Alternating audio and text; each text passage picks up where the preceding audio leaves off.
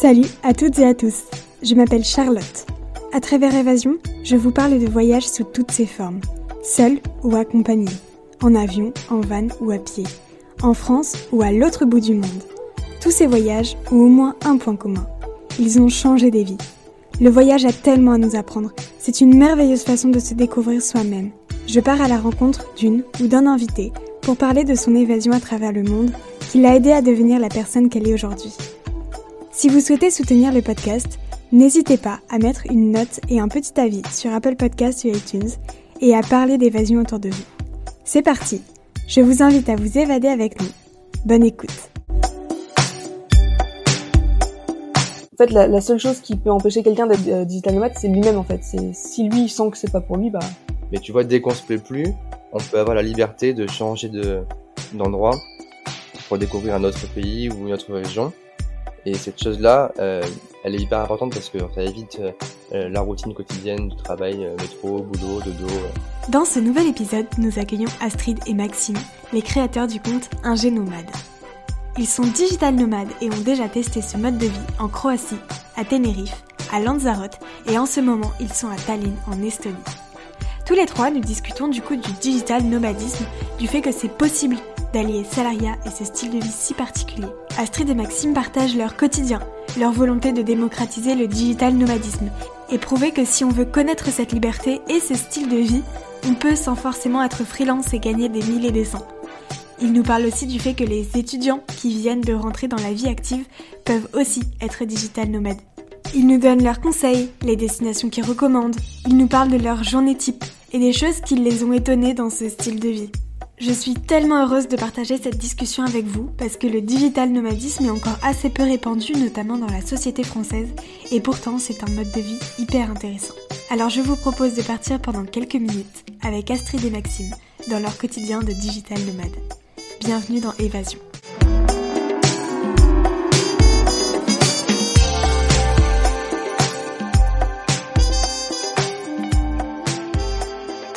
Coucou Maxime et Astrid, comment vous allez? Très bien, merci. Salut, très bien, merci. Est-ce que pour commencer, vous pouvez vous présenter en quelques mots? Euh, Oui, alors euh, je m'appelle Astrid, j'ai 25 ans. Je suis digital nomade depuis mai 2021. J'ai une formation initiale euh, ingénieur agronome, donc tout ce qui est sciences de la, de la terre et de la vie. Et actuellement, je travaille dans marketing dans le secteur des compléments alimentaires. D'accord. Et salut Charlotte, moi c'est Maxime, j'ai 26 ans. Euh, on est nomade depuis mai 2021 avec euh, Astrid. Et je suis de formation ingénieur, mais spécialisé moi de mon côté en transport et en cartographie.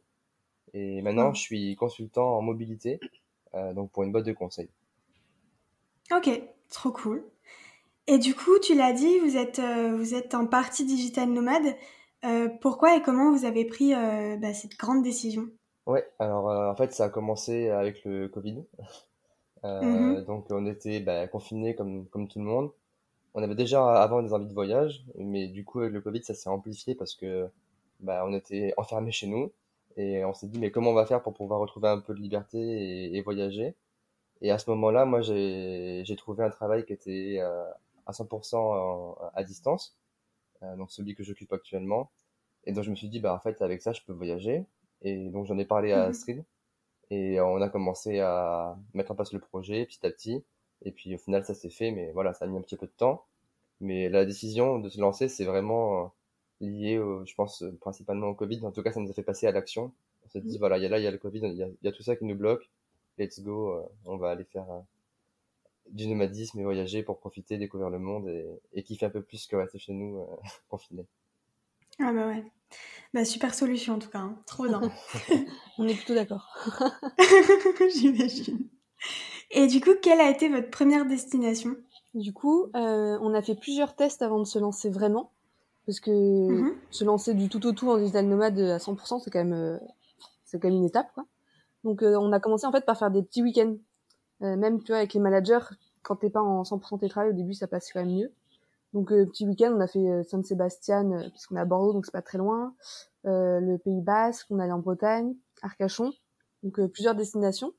Et après notre vrai premier voyage, c'était donc en mai 2021 pour Lanzarote, aux Canaries. on allait là-bas parce que les billets d'avion étaient pas très chers, le coût de la vie aussi là-bas est pas très cher. Donc comme j'ai encore mon appartement à Bordeaux, voilà, il faut quand même s'y retrouver niveau finance aussi. Bah oui. et voilà, c'était une super destination. Ça a beaucoup plu. Trop cool.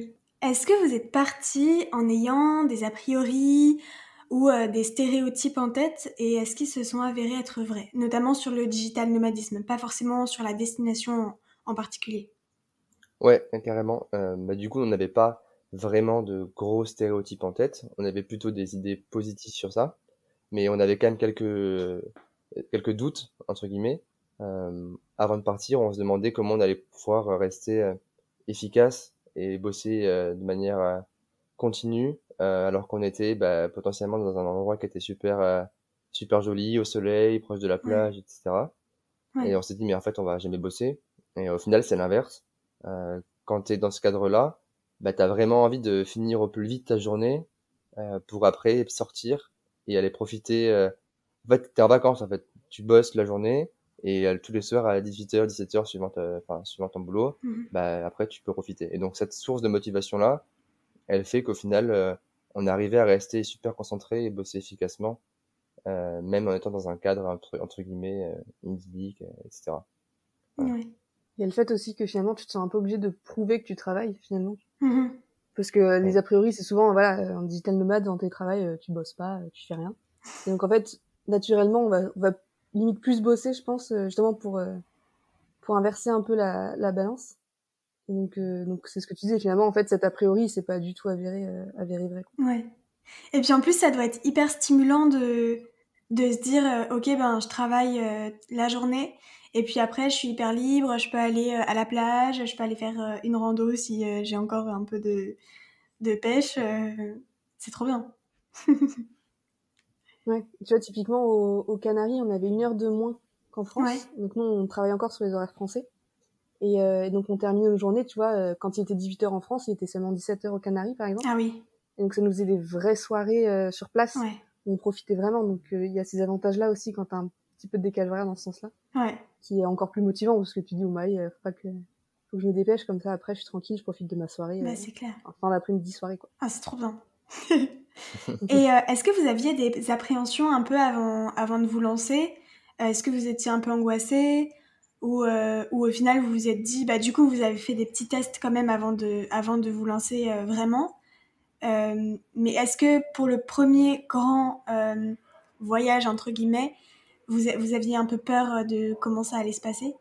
Ce qui nous a fait surtout, notre principale angoisse, je pense que c'était le Wi-Fi. Parce que bah, comme on fait tout à distance, ah oui. on a aussi donc la volonté de prouver aux autres que effectivement ça fonctionne, que ça change rien entre guillemets pour pour nos mhm. collaborateurs. Et du coup, donc d'avoir une bonne wifi, c'était super important. Ouais. Et euh, finalement, en fait, on avait la fibre dans l'appart, donc on n'a eu aucun souci de ce côté-là. Ça s'est vraiment très bien passé. Euh, mais euh, voilà, on, on, craignait aussi un peu les retours de nos employeurs, euh, parce qu'il fallait que tout fonctionne parfaitement, sinon ça pouvait être un peu source de remise en question du, du projet. Quoi. Donc euh, il y avait ça. Forcément, après le, un peu le, le, le regard de la famille, des amis, demander est-ce qu'ils vont vraiment comprendre ce qu'on essaie de faire, euh, comment qu'ils vont pas penser que ça y est, on, on lâche l'affaire, qu'on qu'on bosse plus et qu'on fait plus rien quoi. euh, et il y avait surtout peut-être aussi le fait de vivre ensemble H24 parce que c'était pas le cas euh, avant de partir en voyage et forcément d'être deux, de bosser au même endroit et tout faire ensemble. Euh, ça peut être source de, de complications, on va dire. on, est, on est toujours ensemble, là, donc ça se passe bien. et juste aussi, euh, un, truc à dire quand même pour la Wi-Fi, c'est que c'est un peu un comble, mais on captait mieux euh, la Wi-Fi aux Canaries que à Bordeaux euh, mm. ici. Donc au final, on avait peur et on était mieux installé là-bas qu'ici. Donc au final, vraiment, ça dépend vraiment des, des endroits où on va et on peut facilement trouver des choses comme ça qui marchent bien niveau connexion sans souci quoi. Et quels sont pour vous, du coup, bon, vous en avez un petit peu parlé euh, dans les questions précédentes, mais quels sont pour vous les plus gros charmes euh, du digital nomadisme? J'ai cru comprendre du coup que c'était un petit peu euh, l'esprit, vous travaillez en journée et puis après vous profitez, mais est-ce qu'il y en a d'autres? Ouais, super question. bah, du coup, nous, la chose principale qui nous a motivés à être nomades, c'est le fait de pouvoir voyager et de pas attendre, tu vois, mmh. nos, nos, cinq semaines de congés payés par an. Enfin, je parle pour les salariés, mais grosso modo, on a cinq semaines de congés par an et c'est là où on peut voyager euh, euh assez euh, longtemps. Et, nous, on s'est dit, bah, on peut pas attendre euh, juste d'avoir cinq semaines par an. On aimerait profiter plus que ça. Et donc, le nomadisme, ça permet de faire ça parce qu'on peut travailler là où on aimerait être en vacances, entre guillemets. donc, c'était la principale raison. Et après, il y en a évidemment d'autres.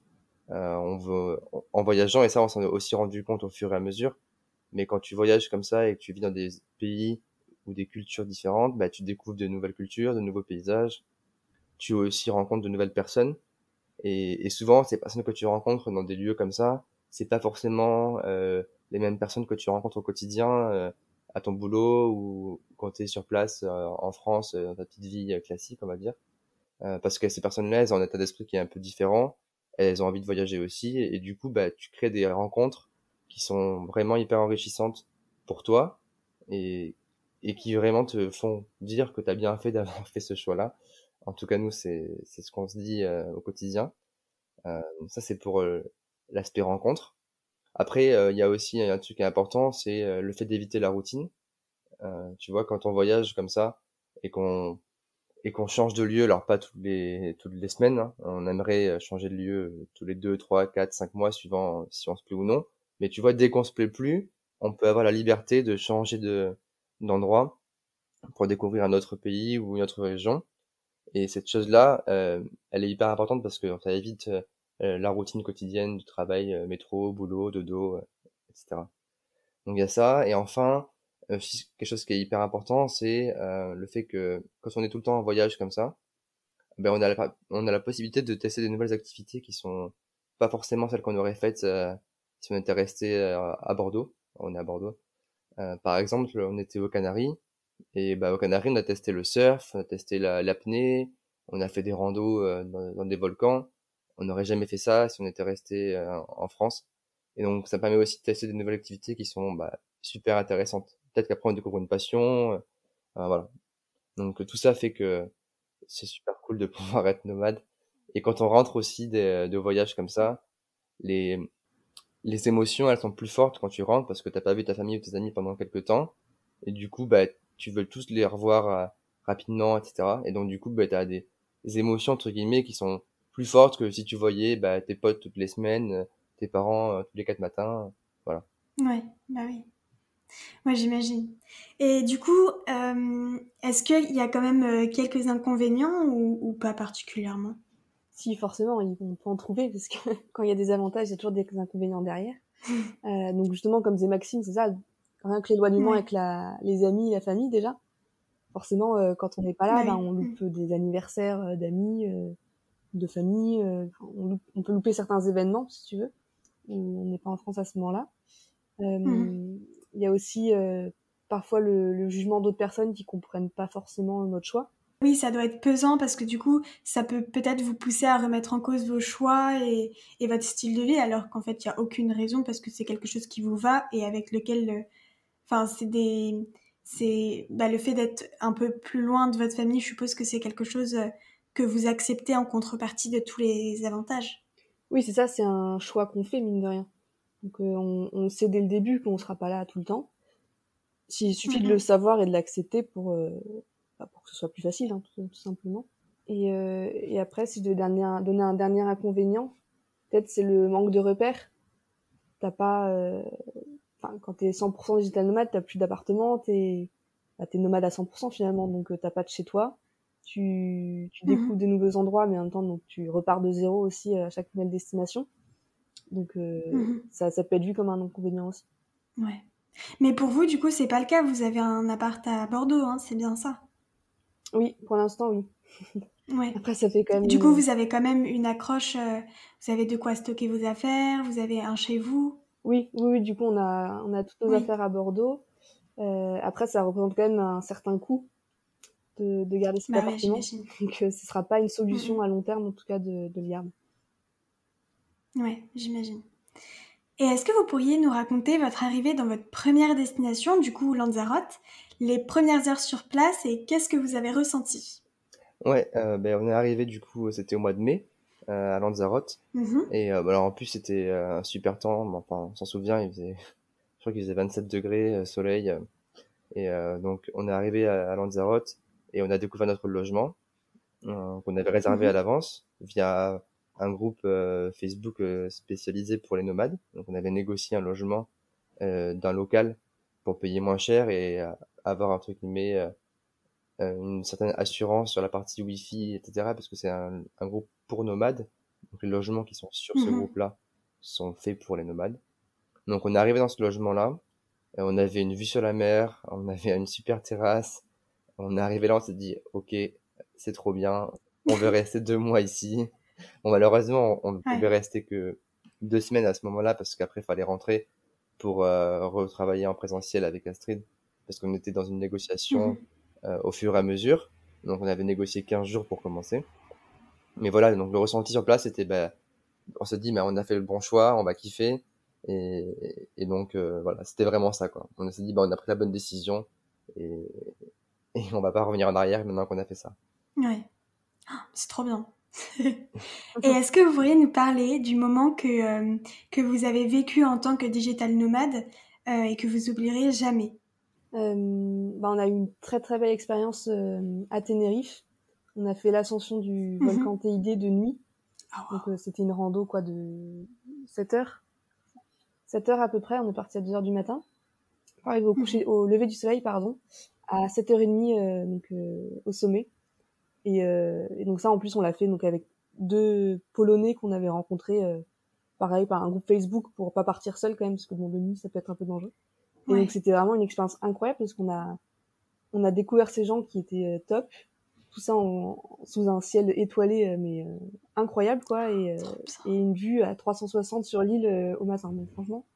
Ça je pense que c'était une expérience de fou et qui a été permise grâce au digital nomadisme parce que on serait pas forcément parti en vacances à Tenerife je pense ah oui. même quoi si on avait été en, présentiel tout le temps ouais. et en plus le, le soir même on était à la plage donc le matin on était en haut du TID à 3700 mètres sur la neige et mhm. l'après-midi, à 17h, on était rentré et on allait se baigner euh, sur les plages où il faisait 25 degrés soleil, quoi. Hmm.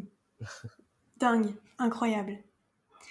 Et, euh, et, du coup, comment s'organise euh, votre journée type Du coup, si j'ai bien compris, de manière générale, vous travaillez jusqu'à 18h heure française et après, vous pouvez profiter un petit peu de l'endroit où vous êtes. Mais plus précisément, est-ce que euh, vous, par exemple, est-ce que vous prenez des pauses déj un petit peu comme en France? Euh, Comment ça, comment ça s'organise euh, hyper concrètement, quoi? Ouais. Alors, du coup, comment on s'organise? Déjà, ça, ça, dépend de l'endroit où on est. Donc, on va prendre par exemple les Canaries, où on est allé du coup au mois de mai mhm. et au mois de novembre, décembre cette année. Les Canaries, il y a une heure de décalage horaire. Et nous, on bosse avec les horaires français. Donc, globalement, on doit être euh, devant notre bureau euh, vers 9h, heure française. Mhm. Euh, ce qui fait du coup 8 heures du matin, heure Canarie. Donc comment s'organiser Si on ne s'était pas couché trop tard la veille, on essayait de se lever tôt le matin pour avoir le temps de faire quelque chose avant le boulot. Mhm. Donc par exemple, aux Canaries, ce qu'on pouvait faire, c'est qu'on allait courir, on allait courir une demi-heure avant d'aller bosser. Donc on se lève à 6h30 et à 7 heures, on va courir.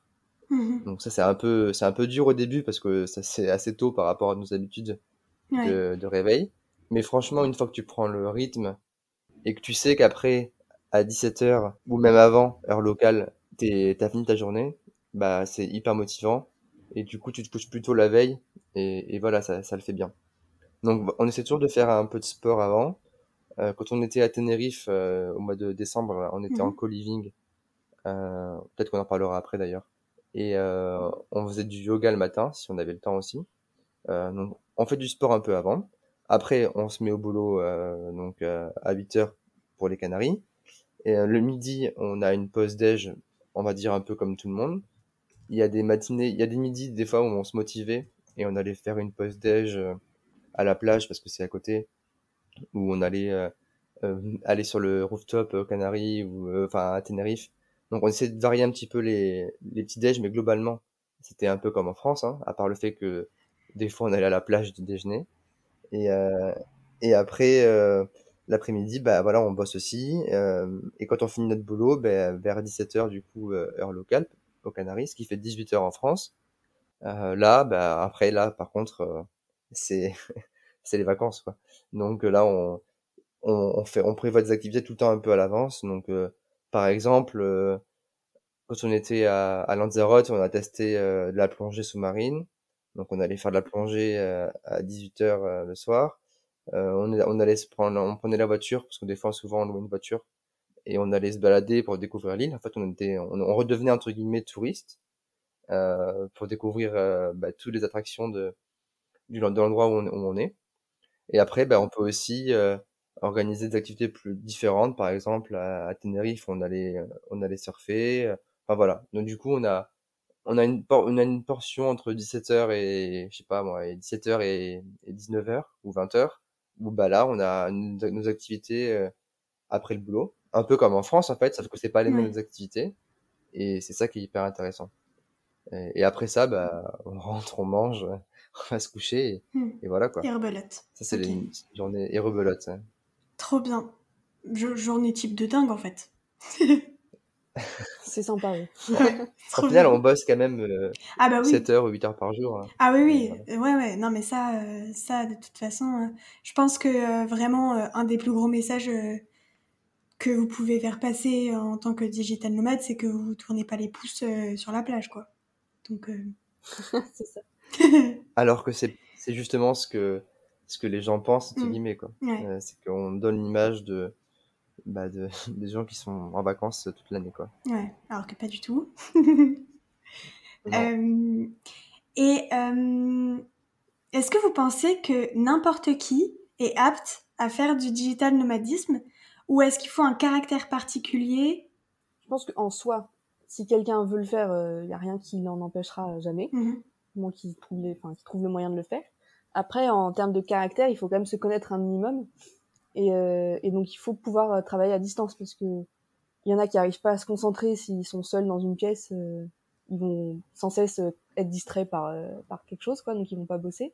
Sinon il y a aussi ceux qui ont besoin d'être d'être entourés avec leurs collègues, qui ont besoin de des relations physiques finalement.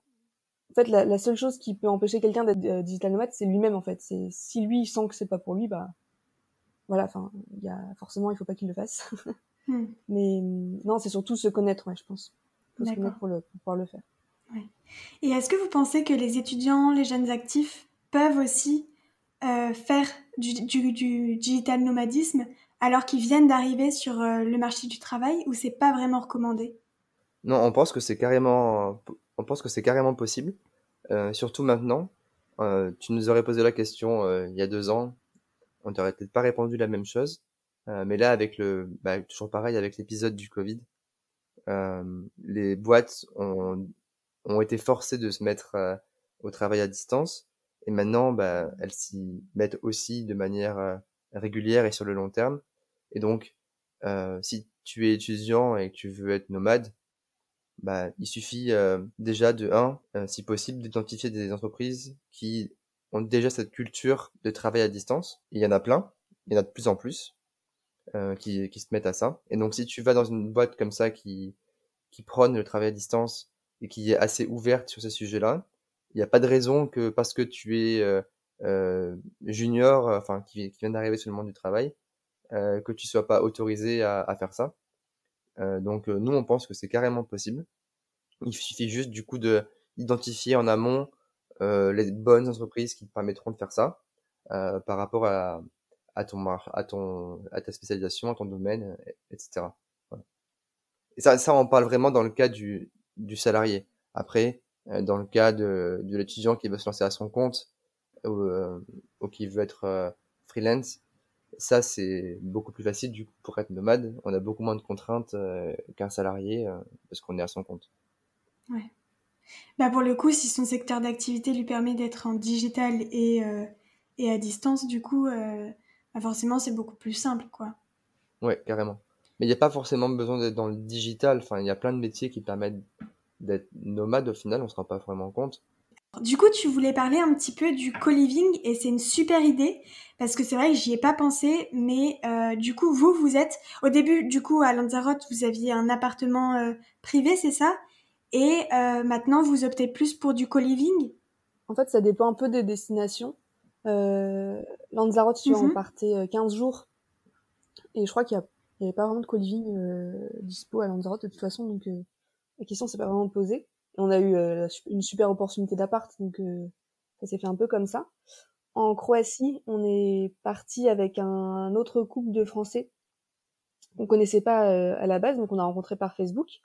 Et en fait, on a loué, euh, on a loué deux appartes euh, collés l'un à l'autre.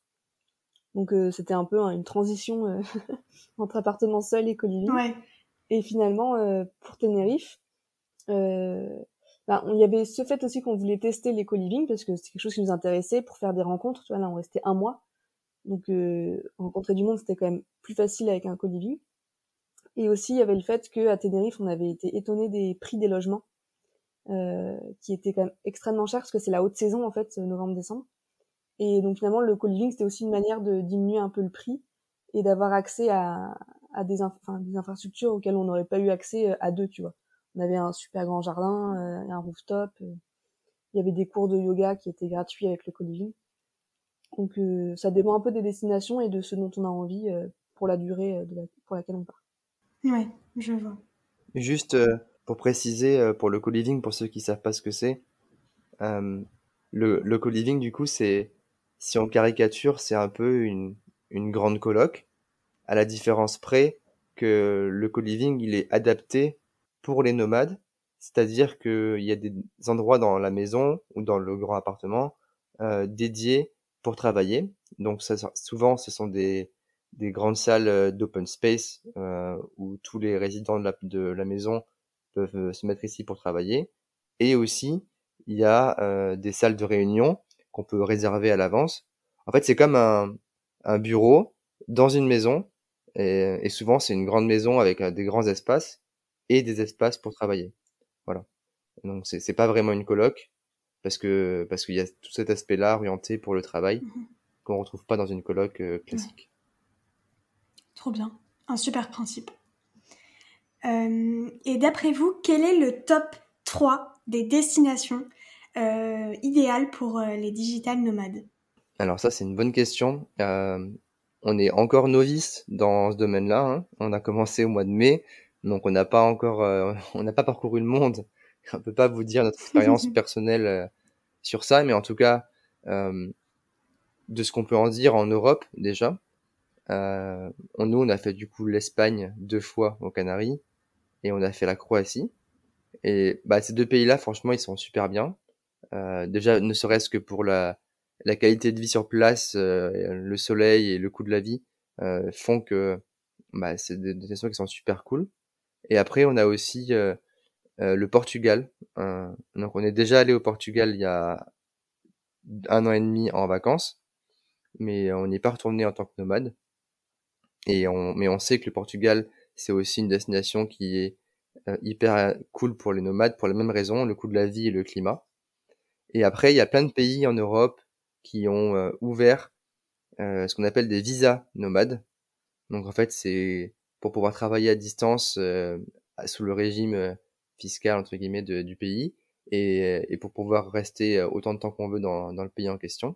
Et donc là, il y a plein de pays qui sont ouverts là-dessus et euh, on entend beaucoup parler de l'Estonie. Ah oui. On n'y est pas encore, on n'y a pas encore été, mhm. mais on a plein de retours là-dessus. Euh, les gens adorent aller là-bas et ben, il y a une super connexion Wi-Fi, il y a des grands espaces, euh, la météo suivant quand est-ce qu'on y va, elle est cool aussi. Et puis on, peut aussi aimer avoir une météo euh, très froide avec beaucoup de neige et l'Estonie ça marche aussi.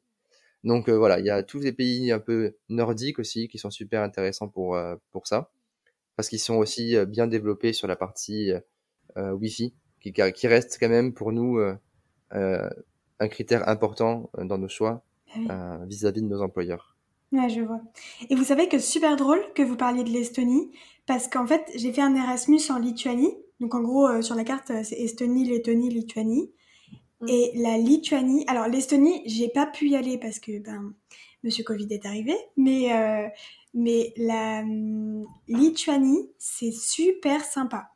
Alors après, euh, au niveau de la connexion Internet, euh, ça allait, mais après, j'avais pas non plus euh, une consommation Internet de foufou. Donc, mais en tout cas, Vilnius, la capitale, est trop mignonne. Donc, si vous allez en Estonie, je vous conseille de faire un petit stop à Vilnius. c'est trop chou. mais pourquoi pas Mais c'est vrai que tous ces pays-là, tu vois, on n'y pense pas forcément au premier abord. Alors en fait, il y a des super trucs à découvrir. donc, euh, donc il faut y penser, quoi. Tous, ces petits pays, entre guillemets, euh, un peu moins touristiques, justement, c'est l'occasion d'aller là-bas parce que je pense que tu as encore la, la vraie culture locale aussi qui, qui, qui est restée et qui n'a pas été dégradée par euh, le tourisme. Comme par exemple, nous, on a pu le voir à Tenerife, tu vois, il y a t'as des flots de touristes, des, des appartements, euh, des, des cages à lapins de partout, là, avec des piscines immenses, des gros complexes et c'est quand même différent de, quand tu veux découvrir une vraie culture, ce que tu fais en nomadisme. Bah, ce, genre de pays-là, c'est vrai que c'est sympa. Bah ouais, ouais. Et puis en plus, là-bas, le coût de la vie euh, est vraiment, vraiment pas cher. Donc, euh, trop bien. Merci. Euh, et du coup, au contraire, quelles sont, d'après ce que vous avez pu voir, entendre, quelles sont les destinations que vous recommandez pas du tout? Euh, bah, déjà, si on part du principe, euh, du bon sens, forcément, il y a des destinations auxquelles on n'irait même pas en vacances. Donc, euh, tous les pays où c'est pas hyper sécu, sécu d'y aller, forcément, on évite. Mais après, sinon, je pense que tout est possible, quoi, parce que forcément, il faut checker le Wi-Fi pour avoir la bonne connexion. Mais même sans Wi-Fi, aujourd'hui, il existe des solutions. Tu vois, tu peux acheter des routeurs 4G ou des, des choses comme ça qui te permettent finalement de bosser d'où tu veux. Et donc, euh, et donc je pense que là, il n'y a pas un pays en particulier où il faut éviter. Au contraire, euh, je pense que il faut tester le plus possible euh, ce qui s'offre à nous. Et je pense qu'il faut aussi prévoir euh, un peu à l'avance. C'est-à-dire que si vous êtes dans des pays qui sont un peu plus exotiques, euh, qui sont pas les Canaries ou le Portugal, bah, au lieu d'y aller comme ça sans se renseigner, bah, il y a plein de groupes Facebook de nomades. Et là-dessus, vous trouverez forcément des, des bons conseils, sur la destination, les choses à faire, à éviter, euh, les risques, etc. Donc voilà, vraiment tout est possible. Faut juste euh, peut-être un peu plus planifier pour euh, certains endroits. Ouais. Et typiquement, est-ce que vous, vous iriez, vous, en Asie? En Asie du Sud-Est? Ah bah on adorerait. ouais. Parce que ça c'est pareil, on en a beaucoup entendu parler. Parce que bah typiquement, rien que par rapport au coût de la vie, là-bas, c'est sûr que tu as tout à y gagner, quoi, euh, en, Asie du Sud-Est. Et euh, sauf qu'aujourd'hui, avec le décalage horaire, on peut pas se le permettre. Ah oui. Parce qu'il faut quand même, qu'on reste sur la tranche horaire euh, française. Donc ça nous ferait terminer super tard le soir. On se dit que ça vaudrait pas le coup. on profiterait pas comme enfin, sur place comme comme on le voudrait, quoi. Mais si on enlève la problématique du Covid aussi, parce que bon, en ce moment d'aller là-bas, c'est pas si simple. Ouais, et le décalage horaire, euh, ouais, ouais, c'est des, des, destinations qui nous, qui nous motivent de fou, hein, c'est sûr. Ok, Est-ce que vous avez déjà eu des problèmes à gérer dans une des destinations que vous avez eu l'occasion de faire? Des problèmes, quel que soit le problème Alors franchement, euh, au niveau sécurité, non. Euh, pour rappel, on a fait en mai Lanzarote, en septembre la Croatie, et en novembre euh, Tenerife. Donc on a fait l'Espagne et la Croatie, qui sont pas des pays réputés pour être dangereux. Euh, donc vraiment niveau sécurité, on n'a eu aucun souci depuis le début. Euh, donc euh, la réponse est non euh, à cette question euh, pour l'instant. Après, forcément, si on, on, on s'aventure à l'avenir dans des destinations un peu plus exotiques, ce qui sera sûrement le cas d'ailleurs, mmh. là, on aura peut-être plus de, de problèmes à anticiper. Ouais, ouais, je vois. Ok. Et euh, du coup, on va parler un petit peu de développement personnel dans cette petite partie-là. Est-ce que vous avez euh, l'impression que ce style de vie de digital nomade vous aide un peu à évoluer, même si c'est tout récent? Ah bah euh, oui, parce que tu vois, ça fait moins d'un an, mais on, sent déjà une différence. On, voilà, rien qu'en rencontrant d'autres digital nomades ou par nos voyages, on acquiert une certaine ouverture d'esprit. On apprend à s'adapter à l'autre, on découvre plein de choses euh, auxquelles on n'aurait pas forcément pensé avant. On apprend aussi à mieux se connaître finalement et à se débrouiller. Parce que voilà, quand tu es dans un autre pays, euh, et que je sais pas, enfin, tu dois, tu dois, on, doit tout organiser nous-mêmes, se, se, gérer, donc on apprend à se débrouiller et et surtout, on, c'est ça, on découvre de nouvelles cultures finalement qui, bah, qui nous font grandir, je pense, chacun. Ouais. Ok. Et quelle est la plus belle leçon que le digital nomadisme vous a appris pour le moment? Ah, ça c'est une bonne question. Euh, nous, on pense vraiment que tout est possible, quoi. Euh, clairement, c'est ça, la plus belle leçon qu'on a eue depuis le début. Euh, si on remonte deux ans en, arrière, même pas, même moins, un an en arrière, on avait envie de faire ça, mais on n'y croyait pas forcément. Et au final, bah, petit à petit, avec pas mal d'envie et de négociations, bah, on a réussi à obtenir ce qu'on voulait. On n'a pas tout ce qu'on veut encore, mais on y arrive petit à petit. Et donc, vraiment, quand on veut, on peut, quoi.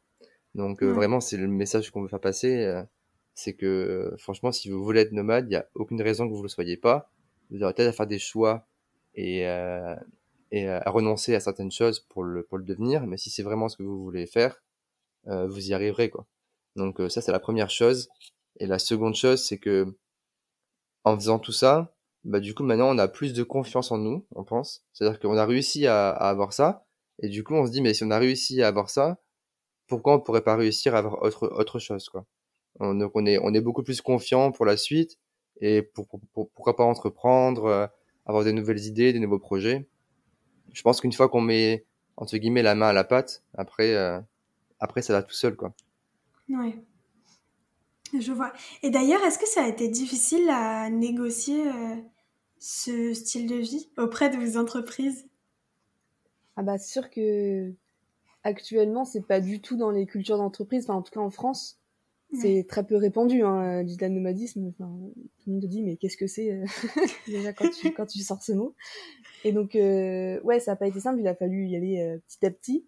Mais après voilà, le, confinement mine de rien, si on devait y trouver un, un, un point positif, c'est que ça nous a aidé à montrer que euh, le travail à distance, euh, ça, ça fonctionnait, quoi, que c'était possible, euh, que limite on pouvait être aussi plus productif. Moi, c'est ce qui s'est passé finalement avec mon entreprise, c'est que le confinement s'est extrêmement bien passé. Euh, mon manager a trouvé que j'avais une sorte de déclic en fait pendant ce confinement vis-à-vis de mon poste. Et donc forcément, ça m'a aidé pour la négociation après, tu vois, parce que quoi, ça avait duré deux mois finalement où j'étais pas en présentiel au bureau, donc donc ça donne des billes. Et après pour négocier, bah le, le tout c'est qu'il faut que ce soit gagnant-gagnant dans toute négociation. Il faut que chacun y trouve son intérêt et, euh, et aussi de tester petit à petit, de savoir s'adapter euh, à l'autre. Quoi. Faut... Si on veut négocier ça avec son manager, faut y aller ensemble en fait. C'est ça le plus important. Et donc euh, moi c'est comme ça que je l'ai pris. Bah, ça a fonctionné jusqu'ici. Ouais, ok. Mais du coup, euh, ça vous met pas trop de pression le fait de vous dire, euh, ok, bon bah j'ai négocié et euh, derrière il faut vraiment que je sois hyper performant performante, que je sois productif et que à la moindre erreur, à tout moment, il peut nous dire, bah c'est fini, vous revenez en présentiel à 100%. Si si, t'as raison, ça met une pression quand même. En tout cas au début, tu vois quand on est parti à à, Lanzarote, c'était le, vraiment le premier départ à, distance, on va dire. Et donc vraiment, on était un peu stressé sur la Wi-Fi, comme on a dit au début. On n'avait pas envie que, bah, en pleine réunion, euh, ça coupe, euh, euh, ou encore pire, que l'ordi tombe en panne aux Canaries ou des choses comme ça. Donc forcément, s'il y a des choses qui arrivent à ce moment-là, bah, ça, ça peut donner entre guillemets des arguments pour nos employeurs en disant ah ben tu vois t'as voulu faire ça, ben ça marche pas, faut rentrer quoi. Donc oui, ça met une certaine pression au début, mais après avec le temps, la pression, enfin, je sais pas ce que t'en penses, Astrid, mais non, enfin, moi j'écoute toujours un peu cette appréhension quand même. Tu dis bon, faut quand même que je prouve en, en continu que ça fonctionne. Mais après, avec, bah le, avec le temps, voilà, ça, en fait, t'établis une relation de confiance aussi finalement avec ton manager. Donc, c'est ça, c'est ce petit à petit. Et bon, je pense qu'on se met moins la pression maintenant qu'au début à Lanzarote, c'est sûr. Ouais, carrément. Mais après, toute première expérience, on appréhende un peu, on essaie de faire hyper bien et tout, et puis après, petit à petit, je, pense en tout cas que ça se que ça se détend un peu euh, des deux côtés. Ouais, c'est ça. La première, c'est vraiment euh, pas le droit à l'erreur, quoi. Tu te, tu, te, tu te dis ça. Et bon, bah, euh, effectivement, il n'y a pas d'erreur, ça se passe bien, donc pas de raison de d'arrêter, quoi. Ok. Trop bien. Et est-ce que vous vous êtes dit un jour, euh, mais qu'est-ce qu'on fait là? Quelle idée on a eue? Qu'est-ce qui nous a pris? Ou pas? Euh, Bah, pas encore. ça nous est jamais arrivé. Je dirais même plus le contraire, en fait. Tu vois, quand, euh, quand on termine notre journée, que par exemple, on a se balader dans un canyon un jour en after work après notre journée, c'est plus on se dit, mais franchement, on a pris la bonne décision, quoi. on se dit, mais pourquoi on n'a pas commencé ça plus tôt? Donc euh, non, non, c'est plus dans un sens positif que, que négatif, jusqu'ici. Parce qu'on n'a pas eu d'expérience traumatisante, je pense, euh, non plus, euh, jusque-là. À, on en reparlera si tu veux, quand on aura eu des problèmes. D'accord. Bon, j'espère que ça n'arrivera pas de sitôt, mais bon. j'espère pas. y a-t-il des choses qui vous ont étonné dans ce style de vie, des choses auxquelles vous vous attendiez pas particulièrement? Mais en fait, ouais, euh, franchement, il y a quelques trucs qui nous ont un peu surpris. Euh, mmh par exemple, euh, tu vois, nous, nomades, on pensait que c'était bah, que tout le monde pouvait être nomade. on parle financièrement là. En fait, on se rend compte que actuellement, les gens qui sont nomades, c'est des gens qui gagnent quand même pas mal bien leur vie, quoi. et en fait, nous, on pense que c'est pas du tout réservé qu'aux personnes qui gagnent très bien leur vie. Euh, quand je dis gagne très bien la vie, tu vois, euh, pour parler chiffres, euh, on, a, on croisait des personnes dans le co-living qui, qui gagnaient plus de 4000 euros par mois, par exemple, tu vois. Donc, c'est pas un rythme ah de vie, euh, voilà. Euh, donc, mais au final, on, enfin, quand on, nous, on a vécu pendant, depuis maintenant 9 mois, enfin, un peu moins quand même, 7 mois, euh, nomade, bah, on, on, peut très bien être nomade sans dépenser euh, 5000 euros par mois. on l'a, on l'a fait, quoi. Mais, mais juste, on se rend compte que, bah, actuellement, on ne sait pas si c'est lié juste euh, aux ressources financières ou si c'est aussi peut-être lié à l'entourage et à l'éducation, à la démocratisation de ce mode de vie auprès des, personnes. Mais on se rend compte que c'est souvent que les personnes de milieu élevé qui, qui ont ce mode de vie-là. Et, c'est aussi pour ça que nous, qu'on aimerait, euh, euh bah, qu'on a, par exemple, euh, essayé de créer un compte Instagram là-dessus, c'est parce qu'on aimerait euh, montrer que ce mode de vie-là, il est accessible à plein de monde et pas uniquement à ces personnes-là. Et, et, voilà. ça, c'est la première chose qui nous a, entre guillemets, surpris. Et, euh, après, il y a d'autres choses également. Euh, il y a le coût de la vie à, sur place. Tu vois, on on est allé aux Canaries parce que ça nous intéressait et on, on avait vraiment envie d'aller là-bas. Mais au final, on s'est rendu compte que sur place, bah, c'est assez cher par rapport à, l'Espagne. Euh, et aussi par, parce qu'en fait, la saison haute là-bas, c'est quand il fait froid en Europe. Donc, quand il fait froid en Europe, tout le monde va là-bas. Et donc, euh, bah, au mois de novembre, décembre, euh, c'était la saison haute euh, aux Canaries, donc les prix étaient très très chers. Heureusement, on a trouvé des solutions avec le co-living, etc. Et on s'est débrouillé. Et on n'a pas dépensé 4000 euros en un mois aux Canaries. donc ça, ça, marche, mais voilà, des fois on était un peu surpris sur ces aspects-là. Et enfin, dernière chose qui nous a un peu surpris aussi, mais pas forcément hyper négativement, c'est juste que comme on est en voyage euh, dans des pays qu'on connaît pas ou dans un endroit qu'on connaît pas, on a toujours envie de faire plein de choses, tu vois. Euh, on finit le boulot, hop, on veut aller découvrir ça, on va aller faire ça, ça, ça et ça, et au final, on n'arrête pas, on n'arrête pas. Et comme on, bosse euh, tous les tous les jours de la semaine, ben quand on reste un mois sur place, au final, on a que ben, que trois ou quatre week-ends plus les les soirs de semaine. Et donc, on se met entre guillemets une pression où on veut ben, tout voir. Et quand on rentre en France, on a un peu le contre-coup et la fatigue accumulée.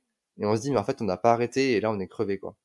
Donc c'est pour ça aussi qu'on aimerait partir plus longtemps euh, et pas rester que un mois parce que on veut pas vivre à 100 à l'heure comme ça tout le temps. On veut se poser aussi. Et donc voilà, ça c'est aussi un peu un retour d'expérience qu'on a. Euh, mieux vaut partir euh, plus longtemps que vouloir faire plein de choses euh, en un peu de temps, quoi. Ouais. Et du coup, vous voudriez plus expérimenter le slow travel? C'est ce style de vie qui, vous intéresse plus, c'est ça? Carrément.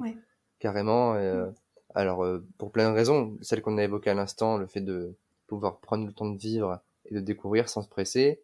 Et puis, il y a aussi euh, l'aspect écologique derrière qu'on a quand même en tête. Hein. on n'est pas forcément hyper fier de d'avoir pris l'avion trois fois cette année, tu vois.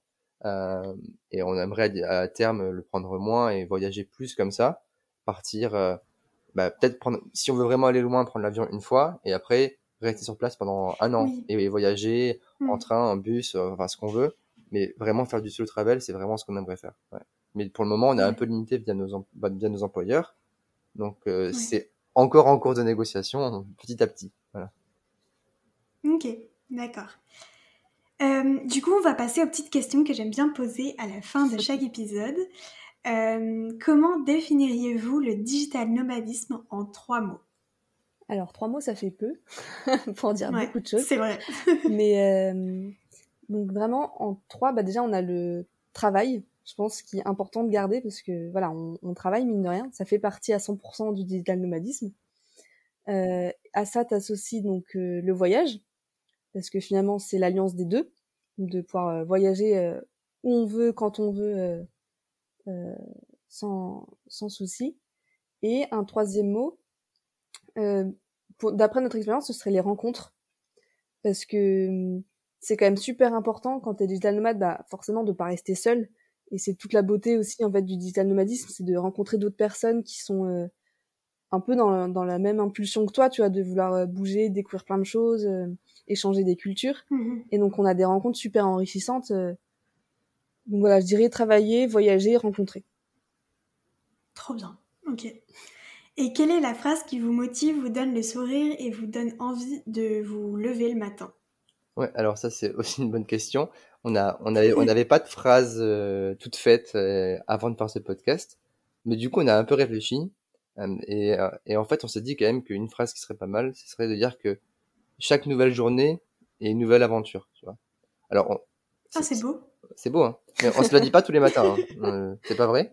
Mais au final, c'est quand même, ça résume bien, parce que bah, du coup, dès qu'on est euh, dans un nouveau pays ou, enfin, qu'on est euh, en mode nomade, bah, on sait pas vraiment ce qu'on va faire le soir et on va tout le temps découvrir d'autres choses, tu vois. On, aux Canaries, bah, on connaissait pas les Canaries, donc tous les soirs, on allait découvrir un nouvel endroit, un nouveau village, une nouvelle activité, des nouvelles personnes. Et donc, bah, chaque jour, c'était une nouvelle aventure. Quoi. Donc, euh, vraiment, c'est ça qui nous motive. Tu vois, là, là, on est à Bordeaux, on est rentré euh, pour euh, euh, pour quelques temps là, et, et bah, on n'a pas cette, cette sensation-là le matin quand on se réveille de dire, oh là là, ce soir, on va faire ça, ça, ça et ça. Au final, on est un peu plus dans le dans la routine, dans le mood euh, d'avant le nomadisme. Et là, on s'en rend compte vraiment, quoi. Donc, donc voilà. Ouais. Ok, trop bien. Et est-ce que vous auriez un conseil ou quelques petits conseils pour des personnes qui voudraient, comme vous, partir à l'aventure et être digital nomade? Alors euh, oui, bien sûr. Donc plein de conseils déjà qu'on a, qu'on a pu nous-mêmes tester, donc on va les partager maintenant. Euh, donc déjà, bah, il y a toute la négociation. Donc euh, ça, pour négocier, il faut vraiment y aller étape par étape. Ce que je disais tout à l'heure, c'est trouver un terrain d'entente avec son manager qui soit gagnant-gagnant faut vraiment le, réfléchir comme ça et pas juste euh, ah bah voilà c'est mon projet mon idée je veux absolument tout avoir à 100% dès le début faut savoir faire des petites concessions forcément au début ensuite bah justement ça peut aider dans la négociation aussi mais pour soi-même de tester en fait soi-même en amont par deux trois jours on n'est pas obligé de partir directement deux mois tu vois déjà il faut savoir si ça si ça nous plaît donc rien de se faire un petit week-end prolongé par exemple ça permet aussi d'aller voir des amis, euh, typiquement, tu vois, dans, dans, une autre ville, bah, tu restes un peu plus longtemps, tu télétravailles. Donc euh, ça, ça fait une phase de test. Et ensuite, euh, bah, nous, c'est particulier parce qu'on part à deux, toujours. Donc, bon, bah, donc par exemple, si on part à, on veut partir à deux, bah, il faut quand même bien se connaître un minimum et savoir qu'on peut vivre ensemble. parce que mine de rien, c'est, ça, c'est important. Et après, si on veut partir seul, bah, c'est ça aussi de, de tester, rien qu'en France, bah, de partir seul parce que c'est pas forcément quelque chose de facile pour tout le monde. Donc euh, il faut être sûr que ça nous plaît avant de partir directement, par exemple, euh, à l'autre bout du monde tout seul et de se rendre compte qu'en fait, euh, bah, ça nous plaît pas. quoi. Oui, c'est vrai. Totalement raison.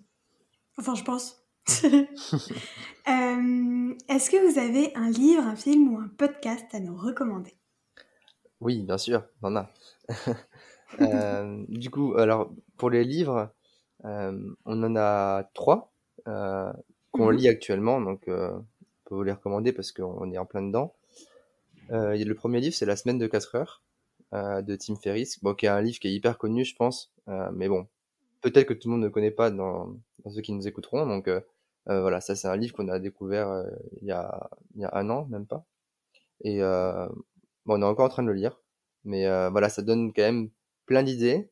Et dans ce livre, on a justement entre guillemets, emprunté l'idée de la négociation avec l'employeur. et on l'a mis, on l'a mis en pratique avec Astrid et ça a marché. Donc on était content d'avoir acheté ce livre parce que ça nous a bien aidé. Et après, on a deux autres livres qui sont pas orientés sur le salariat, mais qui sont aussi intéressants. le premier livre, euh, s'appelle Tout pour être freelance, de Lise Sliman. Mmh donc, Lise Sliman, c'est une entrepreneuse qui maintenant forme des freelances et, qui a son compte.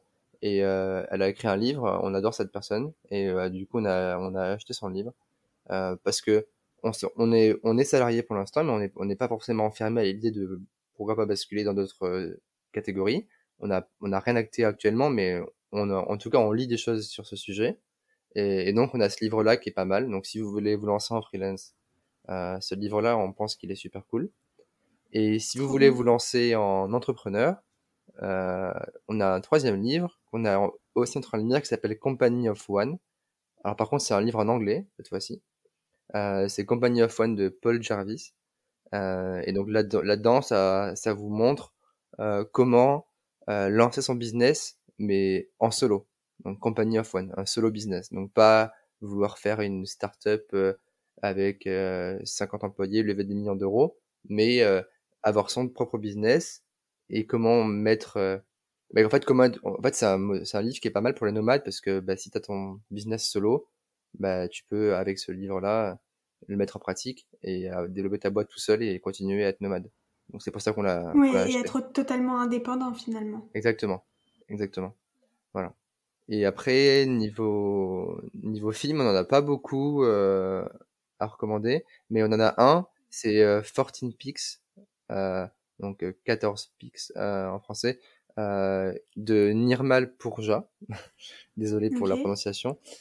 c'est un, alpiniste népalais qui a gravi les 14 plus hauts sommets du monde à plus de 8000 mètres en l'espace de 8 mois, je crois. Et, donc, c'est impressionnant ce, ce, film. Et du coup, ça montre encore une fois que tout est possible, quoi.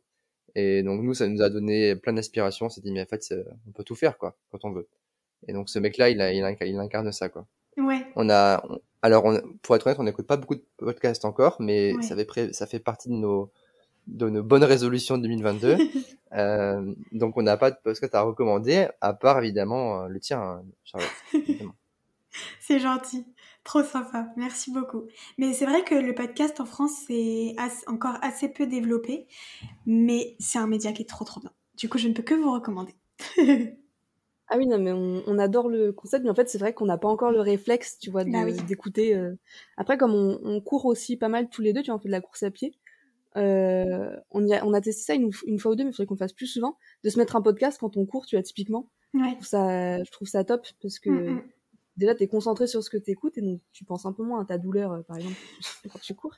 Mais tu rentabilises ton temps et tu apprends plein de choses, et il y a de plus en plus de podcasts qui existent, et franchement ouais, c'est une ressource incroyable, je trouve. Ouais, trop bien. Je suis d'accord.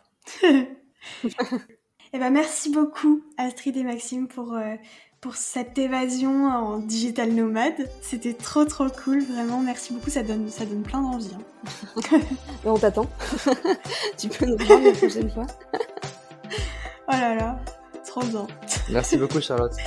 Avec grand plaisir. Merci à vous. Merci. Merci du fond du cœur d'avoir écouté l'épisode, en espérant qu'il vous a plu et qu'il vous a donné envie de vous évader. Vous pouvez également retrouver Évasion sur Instagram, sur le compte évasion.podcast, sur lequel vous pouvez m'envoyer un message pour me partager votre avis, des conseils ou vos expériences. Si vous avez aimé cet épisode, n'hésitez pas à mettre une petite note positive et un avis sur Apple Podcasts ou iTunes. Ça ne prend que deux minutes et ça m'aide vraiment beaucoup. Sur ce, je vous dis à la semaine prochaine et surtout n'oubliez pas que comme l'a dit Olivier Folmy, voyager, c'est partir à la découverte de l'autre. Et le premier inconnu à découvrir, c'est vous.